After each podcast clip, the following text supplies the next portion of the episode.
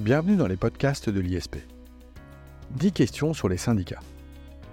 Lorsque l'on évoque le syndicalisme en France, l'on se confronte immédiatement à un paradoxe d'importance. Avec un taux de syndicalisation de 10%, la France compte parmi les pays d'Europe les moins syndiqués. Pourtant, la législation sociale confère un rôle majeur aux syndicats dans la gestion de la protection sociale en France. Ceux-ci font parfois figure de partenaires incontournables, comme l'a rappelé la récente réforme des retraites, lors de laquelle les dirigeants syndicaux ont pu apparaître davantage au premier plan que les hommes et les femmes politiques de gauche. Pour d'autres, et dans d'autres hypothèses, les syndicats sont dépassés, voire inutiles, que cela soit dans le privé ou dans le public. Comment expliquer ce paradoxe? Dans ce contexte, quel est le poids réel des syndicats en France? En a-t-il toujours été ainsi? Et quel avenir augure-t-on pour la représentation sociale? Pour répondre à ces questions, j'ai le plaisir de recevoir une nouvelle fois dans les podcasts de l'ISP Benoît Kennedy, professeur de culture générale et de questions sociales au sein de la prépa ISP. Benoît Kennedy, bonjour. Bonjour Jacob Bérébi. Comme je le disais, Benoît Kennedy, c'est toujours un plaisir euh, de voir votre participation au podcast de l'ISP je vous en remercie. Benoît Kennedy, pour commencer, pourrait-on pourrait, pardon, revenir brièvement sur l'histoire du syndicalisme en France? Euh, on sait que la loi Valdec-Rousseau de 1884 a autorisé les syndicats professionnels, euh, mais leur existence est antérieure, je crois. Tout à fait, tout à fait. Alors déjà, un petit peu d'étymologie. Le mot syndicat, ça vient du grec. Syn, qu'on retrouve dans synonyme sympathie, ça veut dire avec. Et dika, ça vient du grec dike, c'est-à-dire le droit à la justice. Le syndicat, c'est le défenseur, celui qui va assister en justice. Et d'ailleurs, le mot va apparaître dans la langue française en 1352. Mais le fait qu'ils soient employés, ce n'est pas dans le sens moderne. Hein. Les syndicats tels qu'on les connaît, c'est une construction du 19e siècle. En tout cas, de dire sur cette idéologie qu'on voit très clairement que l'idée de défense d'intérêt est très ancienne. Plaçons-nous d'un point de vue historique. On connaît, un certain nombre de nos auditeurs qui ont fait droit social connaissent le décret-loi d'Allard de 1791 qui interdit les corporations. De quoi s'agit-il? C'est d'interdire toute association professionnelle de patrons ou de salariés. En fait, c'est la suppression de, de, structures type compagnonnage qui, quelque part, en organisant une défense collective, préfigure, pourrait-on dire, les syndicats modernes, en tout cas dans l'idée d'organisation collective pour la défense des intérêts professionnels. Donc cette idée de s'organiser professionnellement pour défendre ses intérêts, que ce soit l'employeur ou le salarié, hein, il y a des syndicats patronaux, est une idée assez ancienne, même si le mot n'apparaît qu'au XIXe siècle. Au XIXe, les syndicats apparaissent dans le contexte de la révolution industrielle. Euh, ils vont même être euh, arrêtés d'être interdits. C'est-à-dire que constituer un syndicat n'est plus un délit avec la loi Olivier de 1864 qui abolit le délit de coalition, mais les syndicats restent interdits. En quelque sorte, le syndicat est interdit, mais le constituer n'est plus un délit. C'est un peu quelque chose que les gens de, en droit connaissent, c'est-à-dire bah, il y a la loi et la répression de la loi. Il y a deux choses. C'est une chose d'interdire, c'est une autre chose de réprimer les atteintes. C'est effectivement la loi, la loi Valdec-Rousseau de 1884 qui abolit euh, le décret d'Allard de 1791 et qui autorise les syndicats, qui en fait s'étaient constitués au milieu du 19e siècle, c'est les chambres syndicales, et euh, qui aboutiront à la constitution des premiers syndicats qu'on connaît en France, la Confédération générale du travail est créée en 1895 à Limoges. Euh, les syndicats chrétiens, on peut dater pour la première date 1896 à Reims, avec une réunion de congrès ouvriers chrétiens, avant que la Confédération française des travailleurs chrétiens soit officiellement créée en 1919, donc après la Première Guerre mondiale. Et pour compléter, si on va voir les cinq grands syndicats représentatifs aujourd'hui en France, le syndicat des cadres, la CFE-CGC, c'est 1944. Force ouvrière, scission de la CGT en 1948, et la Confédération française démocratique du travail, CFDT, c'est une scission majoritaire de la CFTC 1963. Alors, merci Benoît Kédédé. Euh, j'aimerais que nous poursuivions euh, dans euh, l'appréhension historique du sujet, parce qu'il est véritablement fondamental, hein, lorsque l'on évoque les syndicats, d'en connaître l'histoire, mais rentrons davantage dans le concret. Euh, l'histoire sociale euh, en France est marquée par des grandes dates.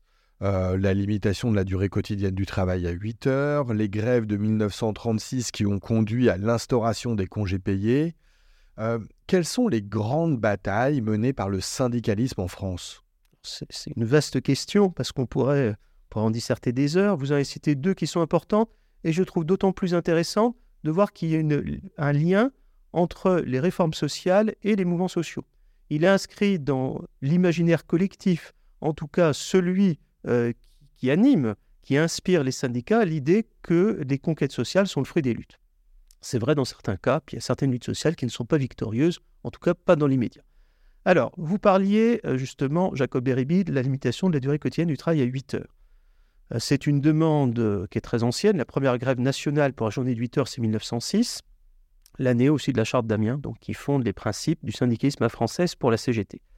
Mais si on remonte plus ancien, la première grande date, bon, enfin une des premières grandes dates, c'est la révolte des Canuts à Lyon, les emprises de Soiery, c'est sous Louis-Philippe, 1831-1834.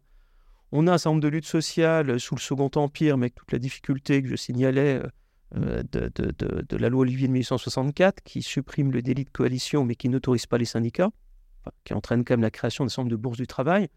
Et d'ailleurs, beaucoup de syndicats, à l'origine, se créent aussi pour défendre les intérêts et notamment apporter une protection sociale ou une solidarité, parce que les jours de grève ne sont au principe pas payés, sauf si un accord le prévoit à la fin. La loi de 1884, la loi Valdez-Crousseau, elle intervient dans un mouvement qui est la grève des mineurs d'Anzin. Anzin, c'est donc dans le nord, ce sont des mines. Il y a 10 000 grévistes, 2 000 vont être licenciés en fin de grève, ça dure 56 jours, c'est un échec, mais pour la première fois, la presse, la presse républicaine s'en empare, le, gréviste n'est pas seulement un agitateur, une image qu'on retrouve euh, aussi dans, l'imaginaire républicain.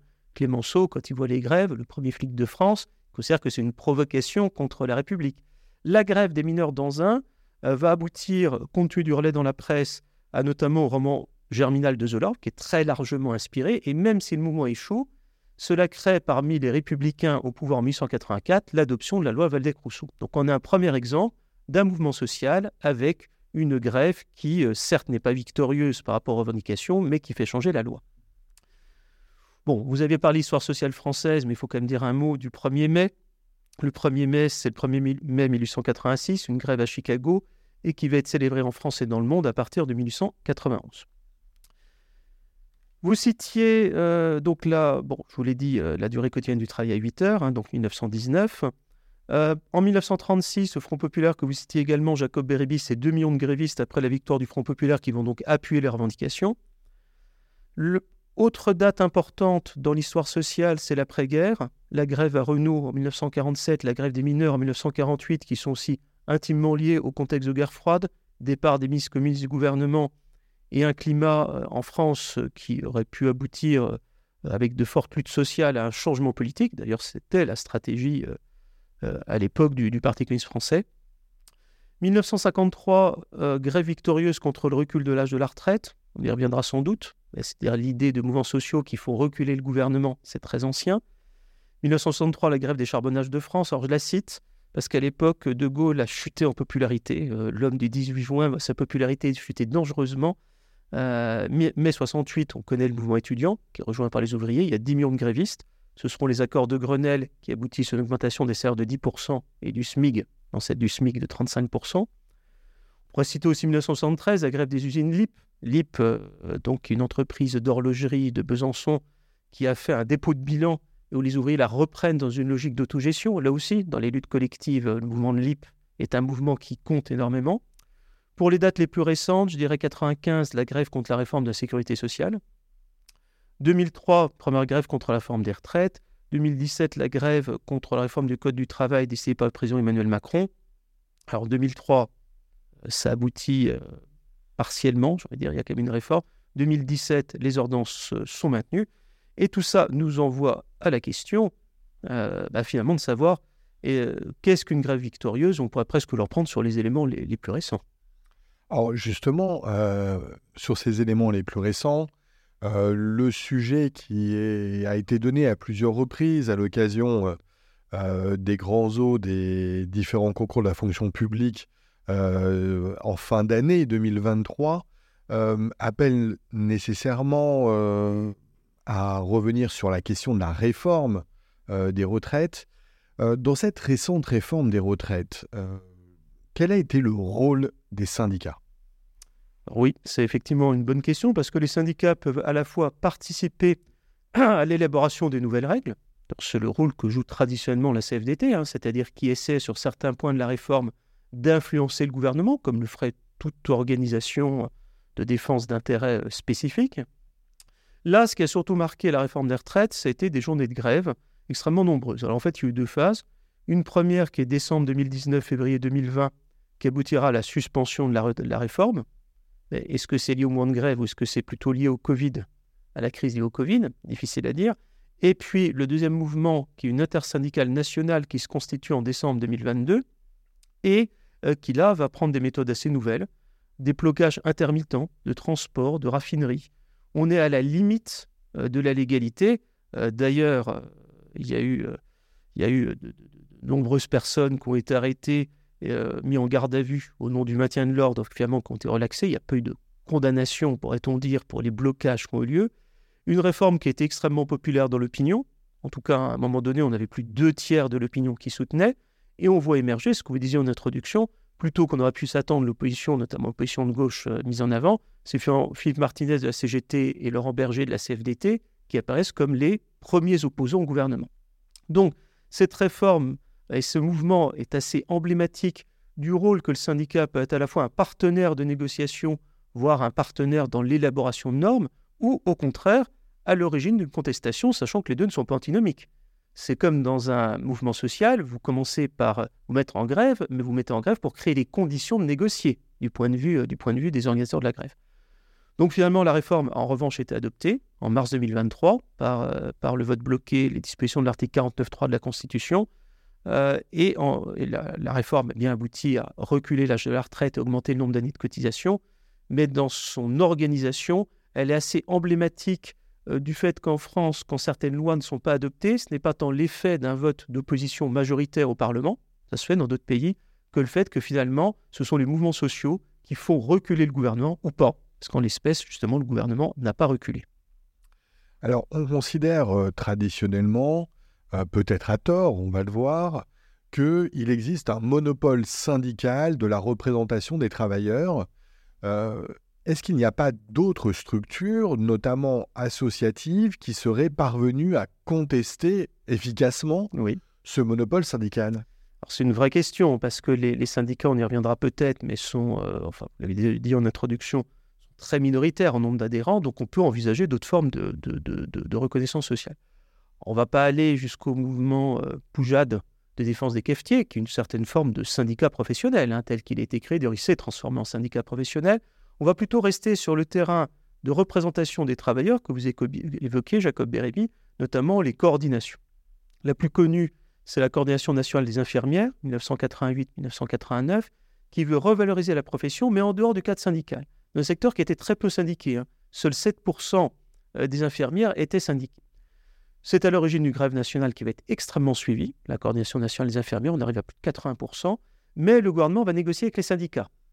Et en fait, c'est logique, puisque ce sont les syndicats qui ont un monopole, j'ai envie de dire, de négociation. Le gouvernement ne veut pas se voir débordé par d'autres structures, et d'ailleurs, la coordination nationale des infirmières va s'essouffler, va se diviser. On peut dire qu'à la fin des années 80, elle n'existe plus. Donc pour moi, c'est un exemple emblématique où finalement la base tente de créer une structure en dehors de la représentation syndicale, et que ce soit les employeurs ou le gouvernement négocie avec les syndicats. Pour une raison assez simple, c'est des partenaires qui connaissent. Et le syndicat est un partenaire qui, on y reviendra peut-être sur les organisations, euh, le but du syndicalisme, on n'est pas en France dans un syndicalisme révolutionnaire. en tout cas, plus aujourd'hui. Les syndicats sont des partenaires de négociation, ce qui évidemment, avec la base, suscite des critiques bah, qui sont vendues, euh, qui pourraient ne pas défendre efficacement, d'où des structures qui vont les déborder, mais qui aujourd'hui, historiquement, n'ont jamais véritablement euh, réussi à émerger. Alors, on pourrait aussi, pour répondre à la question, on est un peu plus loin, parler des associations professionnelles distinctes des syndicats, mais dès lors qu'elles ne discutent plus, je pense que c'est un peu, un peu éloigné. On pourrait parler des Gilets jaunes, mais les Gilets jaunes, pour moi, sont un mouvement de contestation qui n'est pas dans la représentation des travailleurs, plutôt dans la représentation de l'opinion. Alors, Benoît Kélédé, euh, vous le rappeliez il y a quelques secondes, et je l'évoquais en introduction, en France, on constate un faible taux de syndicalisation, euh, dans un paysage syndical, euh, vous l'avez relevé tout à l'heure, marqué par le pluralisme. comment, comment l'analyser euh, d'un point de vue historique? Comment analyser eh bien, ce faible taux de syndicalisation, notamment lorsqu'on Mm. compare aux autres pays industrialisés, notamment lorsqu'on le compare au modèle allemand, pays dans lequel le syndicalisme est sans doute plus important qu'en France, je pense que c'est indéniable. Euh, on entend dire que, euh, que c'est peut-être que l'explication se trouverait peut-être dans, dans, euh, dans l'idée d'un syndicalisme à la française, plus engagé dans les luttes sociales que véritablement dans les négociations. Euh, est-ce, que cette, est-ce que cette explication est exacte? Oui, elle a, elle a tout à fait une base de, de- une base de justesse pour voir que plus le syndicalisme français est faible en nombre d'adhérents, plus ceux qui, se syndiquent sont sur des positions plus revendicatives, alors que quand quasiment toute euh, une branche ou un secteur est syndiqué, ça encourage une forme de négociation. L'exemple de l'Allemagne est assez intéressant. Non pas que le taux de syndication soit beaucoup plus élevé, on a 16% en Allemagne, en France on est entre 9 et 10%, hein, selon qu'on prend les chiffres du ministère du Travail ou ceux de l'OCDE, qui essaient de, de lisser les différences euh, statistiques, parce qu'il faut bien harmoniser les données. Donc en fait, c'est pas tant, à mon avis, la différence avec l'Allemagne, elle n'est pas tant dans le nombre de syndiqués, que le fait que les syndicats jouent leur rôle comme tendant vers une cogestion.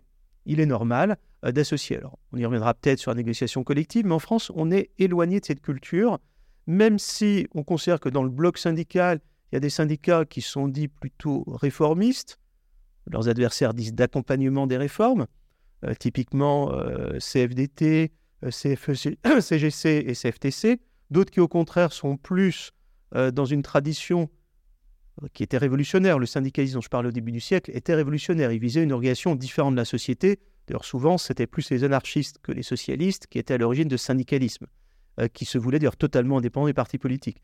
Donc, on va dire le syndicalisme qui se définit lui-même comme de lutte ou de combat, c'est typiquement la CGT. Plutôt FO aujourd'hui, même si elle a oscillé suivant les périodes. On retrouve d'autres syndicats comme Sud, qui n'est pas représentatif au niveau national, mais qui est de cette tradition. Donc effectivement, on retrouve euh, dans le paysage syndical cette euh, séparation, cette dichotomie entre des syndicats dits réformistes, ou en tout cas davantage enclins au dialogue et à négociation, et d'autres qui sont davantage à la contestation. Alors tout ça, je le dis à nos auditeurs, il faut être extrêmement précis. Rien n'est aussi simple. Euh, Ça dépend des périodes historiques. La CGT peut aussi négocier en certaines périodes. La CFDT, on l'a vu sur la forme des retraites, a une position dure. Donc euh, voilà, euh, c'est une considération d'ensemble, mais à un moment donné, ou sur une liste de données, on peut voir autre chose. Alors s'agissant des données dont vous parliez, alors nos éditeurs savent que j'ai parfois une tendance aux chiffres, je vais essayer de ne pas vous en abreuver. Merci, Benoît. Voilà, pour que qu'on retienne, c'est pas un cours que je vous fais. Bon, Donnez-nous tout simplement les, les chiffres qui Allez. sont pertinents dans le cadre des présentations Voilà. que euh, nos, nos- nos auditeurs sont susceptibles de faire lorsqu'ils passent ça. un grand oral d'un concours, puisque, encore une fois, hein, le, bah oui. le sujet est, est tombé euh, sous, sous différentes formes euh, très récemment et à plusieurs reprises dans le cadre de ces Mm. concours. Alors, déjà, le taux actuel de syndication en France, retenez le 10%. Vous lirez peut-être 9% selon l'OCDE, dit 10%. Voilà, on va essayer de faire simple, c'est un chiffre rond, il est facile. Vous posez la deuxième question, des comparaisons historiques. Alors, j'en prendrai un. Avant le Front populaire 34-36, donc union de la gauche, euh, paysage très à gauche en français, après 45, on atteint 50%. Donc vous voyez, quand on dit que la France est un pays à faible taux de syndicalisation, ça n'a pas toujours été le cas. La période 68-76, c'est moins d'un tiers. Mais enfin, on est quand même beaucoup plus élevé. Et ce taux, il est à peu près stable. 10% depuis une vingtaine d'années, il est stable. Donc, pour vous donner une idée, euh, il est bas historiquement parce que, par rapport à ce qu'a connu la France. Si on compare par rapport aux autres, aux autres pays, en Islande, c'est 91%. Alors, pourquoi je vous prends l'Islande hein? Les pays scandinaves sont à 50% parce qu'on est typiquement... Je suis presque étonné que vous n'ayez pas pris l'exemple du Groenland, mais Ah, mais ça, je l'ai fait sur un autre podcast, donc je n'aurais pas permis. Puis je crois que je ne l'ai pas, malheureusement. Euh, non, pourquoi l'Islande? Parce que c'est un pays de 300 000 habitants. C'est c'est une culture viking. euh, vous voyez, euh, on y vient, Groenland. Une culture, une culture viking où finalement tout le monde se connaît avec les assemblées. En Islande, bah, évidemment, c'est des petites structures, tout le monde se syndique. Alors, je vous rassure tout de suite, hein, la Suède, la Finlande, on est aussi à plus de 50%. Eh bien, ce sont des pays encore plus développés, j'ai envie de dire, que l'Allemagne, sur un modèle de syndicalisme qui est un partenaire. Et aujourd'hui, en France, quand vous dites que vous êtes syndiqué, salarié, vous êtes plutôt vu comme l'exception. Là-bas, vous êtes plutôt vu comme la norme. Alors, si voilà notre chiffre, on a plus bas que la France, mais il faut vraiment chercher, c'est les pays baltes. Les pays baltes sont en dessous de 8%. Le pays où il y a le moins de syndicalisme en France, c'est les pays baltes. Les États-Unis, c'est 10%. Voilà. Donc, pour vous dire, et pour la représentativité syndicale, alors, on reviendra peut-être sur la représentativité plus tard, mais euh, en tout cas, la représentativité, on prend les, résultats aux élections. Aujourd'hui, le premier syndicat en France en termes de voix, c'est la CFDT. C'est plus la CGT qui a été devancée il y a une vingtaine d'années, un peu plus d'un quart des voix. La CGT est deuxième. Troisième, CFO. Et CFE, CGC et CFTC sont un peu plus de 10. Voilà. J'ai essayé de ne pas prendre tous les chiffres pour abreuver, mais en tout cas pour donner à peu près une vue. Je vous remercie, Benoît Kennedy. Benoît Kennedy, euh, alors, euh, pardonnez-moi parce que ça va sans doute nous amener quelque peu à revenir euh, sur les questions historiques que l'on avait abordées au début de ce podcast, mais toujours parmi les questions que le jury est susceptible de poser, on va dire, à la suite de ce questionnement principal sur les syndicats, le jury demande parfois aux candidats quelles sont les grandes figures syndicales, citez-nous des, syndicalistes importants. Qui faudrait-il citer euh, Je crois que vous voulez nous parler de, quatre d'entre elles. Mmh. vous allez nous dire pourquoi. Mmh. Eugène Varlin, Benoît Frachon, Edmond Maire et celle que je connais pour ma part le mieux, ou en tout cas que je connaissais le mieux avant de préparer ce podcast, Nicole Nota. Alors c'est une très bonne question parce que quand on a parlé du sujet de ce podcast, je me suis dit, évidemment, des grandes figures syndicales, il y en a plein. En fait, pas tant que ça, parce que qu'est-ce qu'une grande figure syndicale? Est-ce que c'est quelqu'un que tout le monde connaît, c'est-à-dire le nombre de lecteurs sur Wikipédia? Pas très satisfaisant, vous le reconnaîtrez. Est-ce que c'est quelqu'un qui est considéré comme un modèle qui sera au Panthéon? Pas beaucoup hein, de syndicalistes en Panthéon, en tout cas, ils ne le sont pas en tant que syndicalistes. Alors, moi, je vous en ai parlé de quatre, déjà parce qu'ils correspondent à quatre périodes historiques du syndicalisme en France, et puis aussi à quatre sensibilités euh, politiques différentes. Pour faire simple, Eugène Verlin, c'est un anarchiste. Benoît Frachon, c'est un communiste. Edmond Baird, c'est un socialiste. Et Nicole Nota, c'est Nicole Nota. voilà. Plutôt socialiste, mais bon. voilà. D'accord, vous pouvez nous en dire un peu plus. Alors, euh, Eugène Varlin.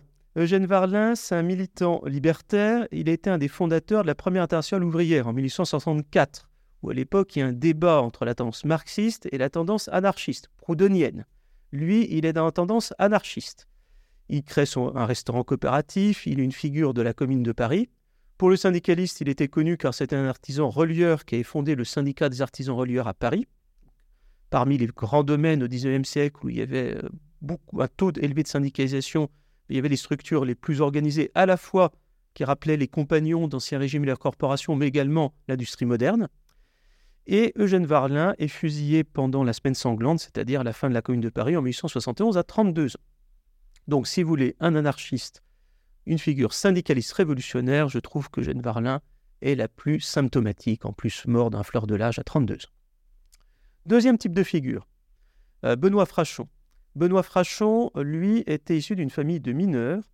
Il a commencé anarchiste, hein, comme beaucoup euh, de, Il est devenu communiste dès 1920, c'est-à-dire dès la fondation du Parti communiste français à Tours. Il a été, euh, il a été de, leader de la CGT de 1945 à 1967.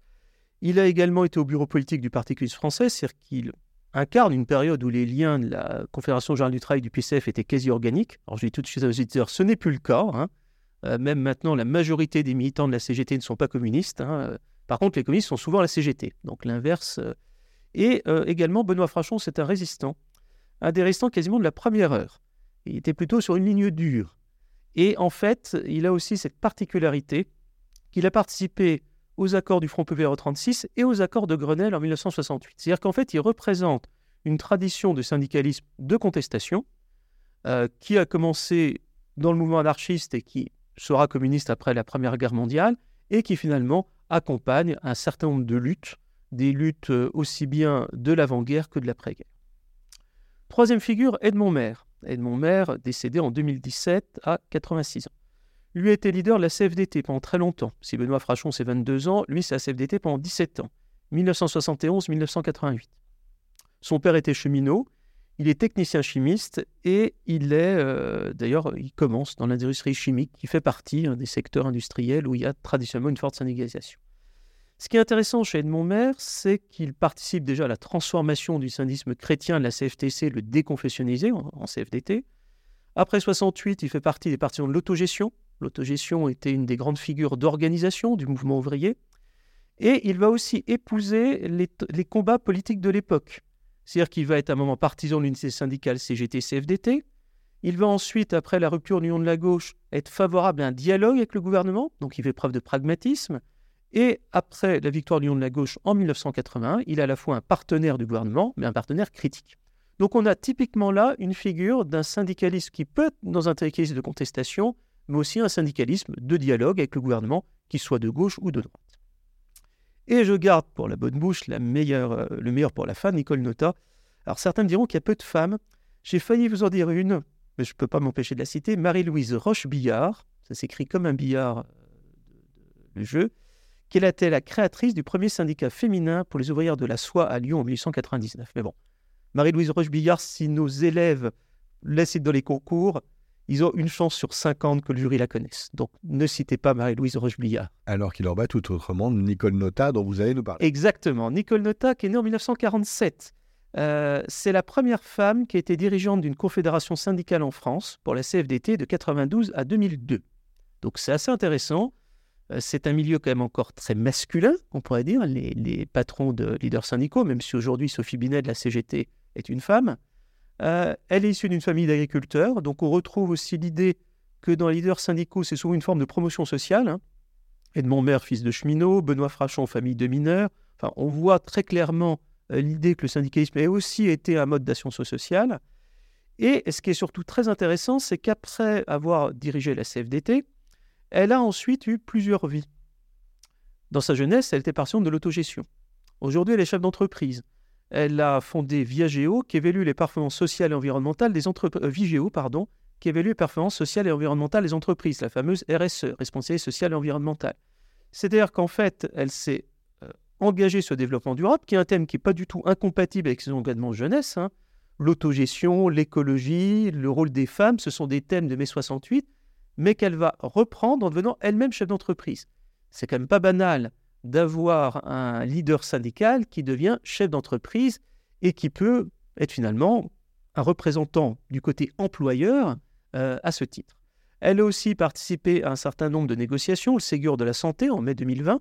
Donc c'est une figure qui, euh, est, qui est du mouvement syndical, qui aujourd'hui a un pied totalement dans le monde de l'entreprise. Et peut-être, ce que je trouve intéressant, c'est que plusieurs fois Emmanuel Macron a voulu en faire une ministre. Plusieurs fois, il a voulu en faire une représentante des organisations internationales et Nicole Nota préfère rester ce qu'elle est, syndicaliste chef d'entreprise, plutôt que de courir le pouvoir.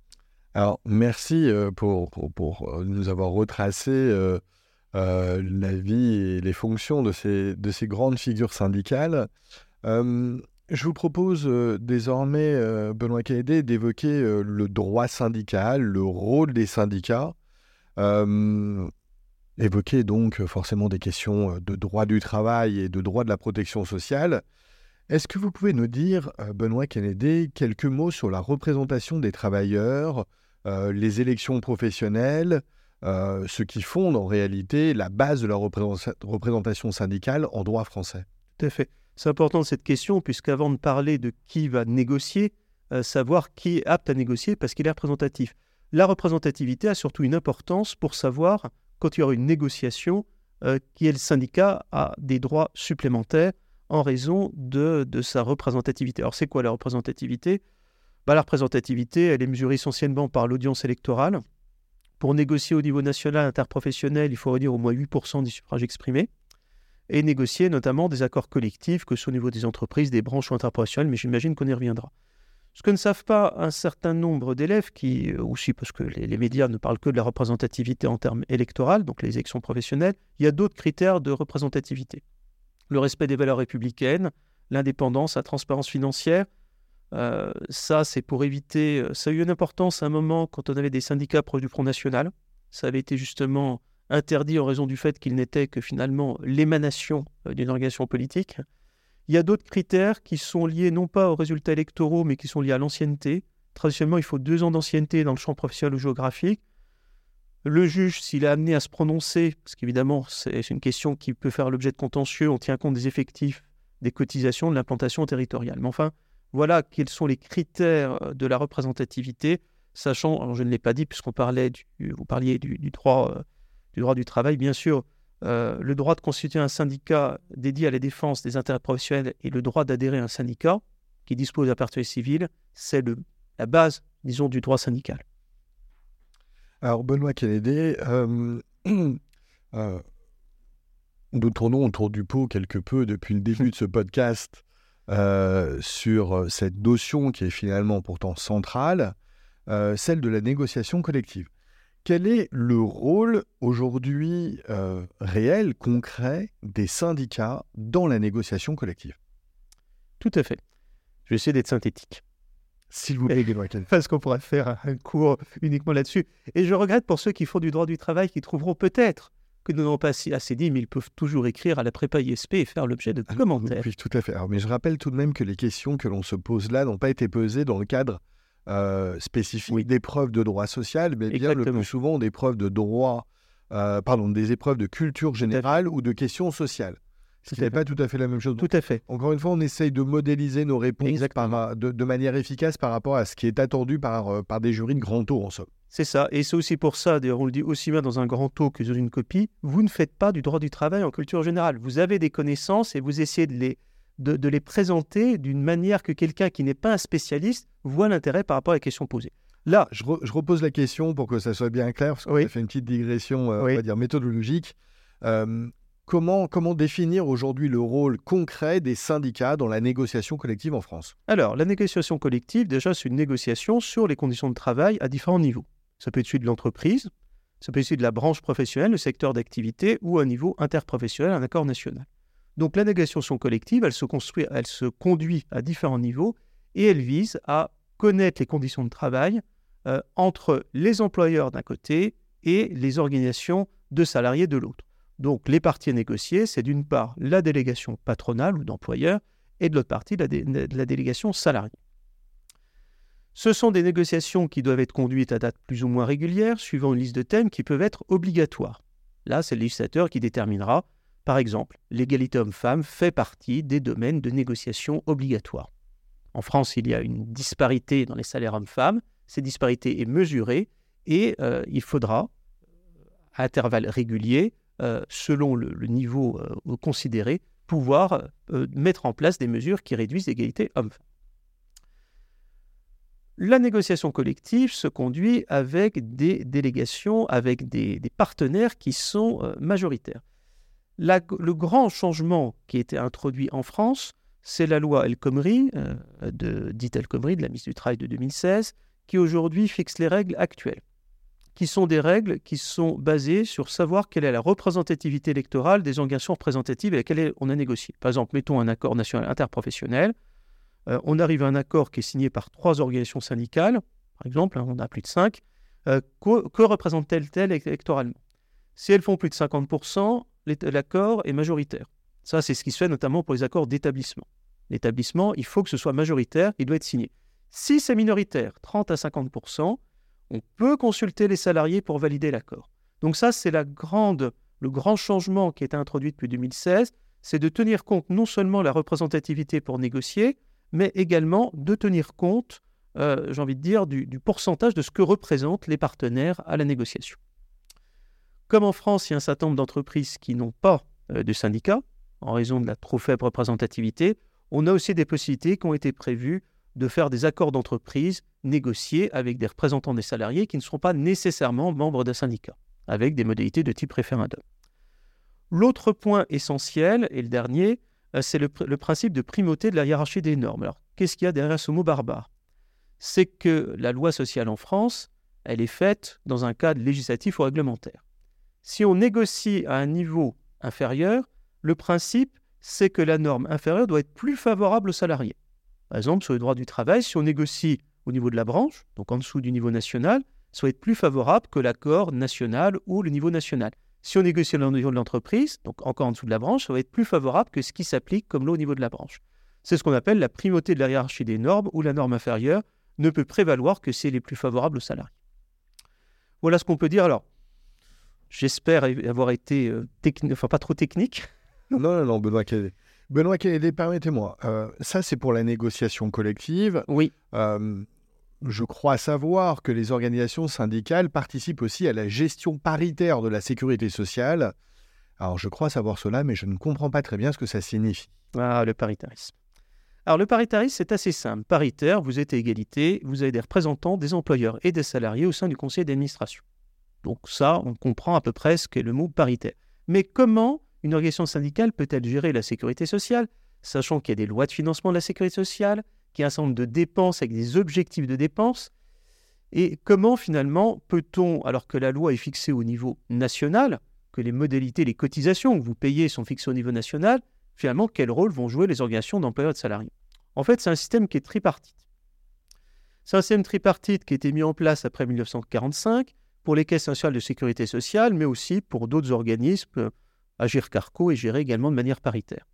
L'idée, c'est que l'État va fixer des règles législatives et réglementaires, mais que les cotisations salariales et patronales, elles-mêmes, elles sont gérées, les fonds, c'est-à-dire les caisses, sont gérées dans le conseil d'administration par les représentants des employeurs et des salariés, où il n'y a pas vocation de représentants de l'État. Donc c'est véritablement une fonction de gestion. Ce qui est plus intéressant, c'est alors bon, euh, c'est que parfois, ben, c'est un peu comme une collectivité locale. Vous savez, en France, les finances locales, les collectivités sont autonomes, mais c'est quand même l'État qui fixe euh, qui, la loi qui crée un impôt. Une collectivité locale n'a pas le droit de créer un impôt. On a un peu le même problème. Comment finalement l'autonomie de gestion va s'appliquer et surtout que fait-on quand il y a une crise?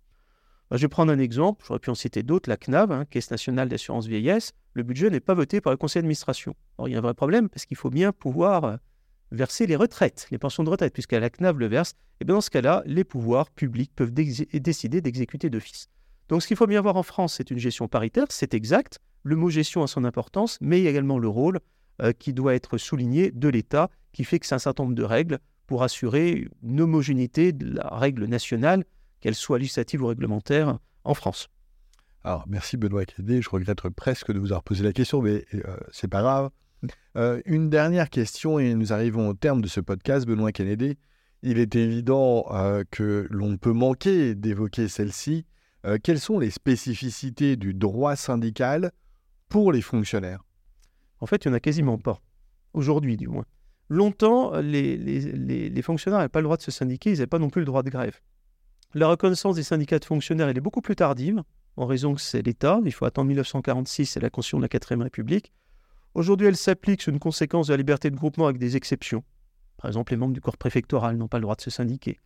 Mais les principes, le droit de constituer un syndicat et le droit d'adhérer à un syndicat et le fait que le syndicat dispose d'un local, qu'il a la personnalité juridique, qui lui permet d'agir en justice pour défendre les salariés, on n'en a pas parlé, mais c'est aussi un des rôles des syndicats, de pouvoir représenter les salariés en justice, ces mêmes règles, elles s'appliquent pour les fonctionnaires.